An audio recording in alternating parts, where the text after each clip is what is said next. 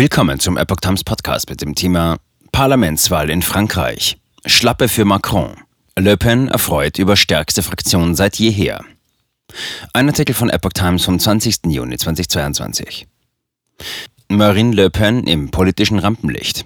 Bei der französischen Parlamentswahl hat das Bündnis Ensemble von Präsident Emmanuel Macron laut Prognosen die absolute Mehrheit verpasst, während Le Pens Partei Rassemblement National einen Tsunami feiert. Der gerade erst wiedergewählte französische Präsident Emmanuel Macron hat bei der Parlamentswahl eine heftige politische Niederlage erlitten.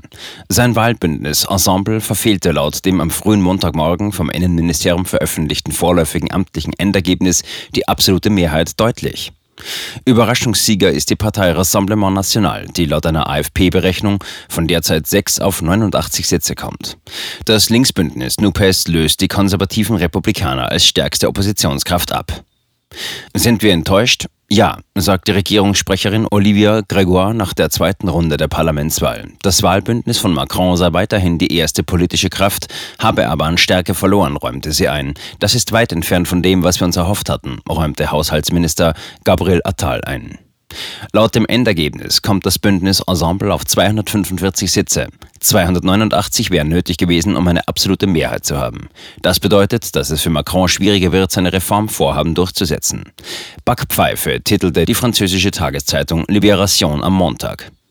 Es müssten für jedes Projekt neue Koalitionen gefunden werden, sagte der Politikwissenschaftler Etienne Orléans der Nachrichtenagentur AFP. Die Debatten werden heftiger werden, sagte er. Premierministerin Elisabeth Borne kündigte am Abend an, wir werden ab morgen daran arbeiten, eine Mehrheit des Handelns aufzubauen.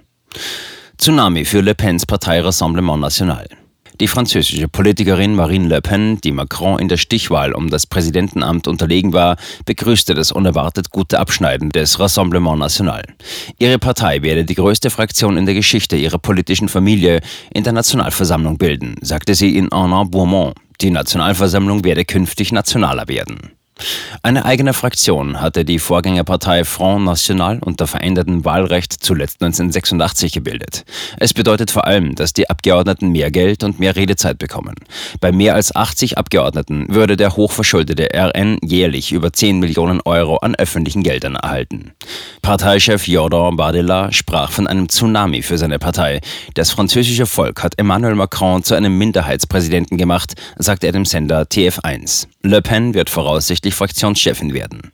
Von den 15 Regierungsmitgliedern, die bei der Wahl angetreten waren, verloren einige die Stichwahl und müssen ihre Kabinettsposten räumen.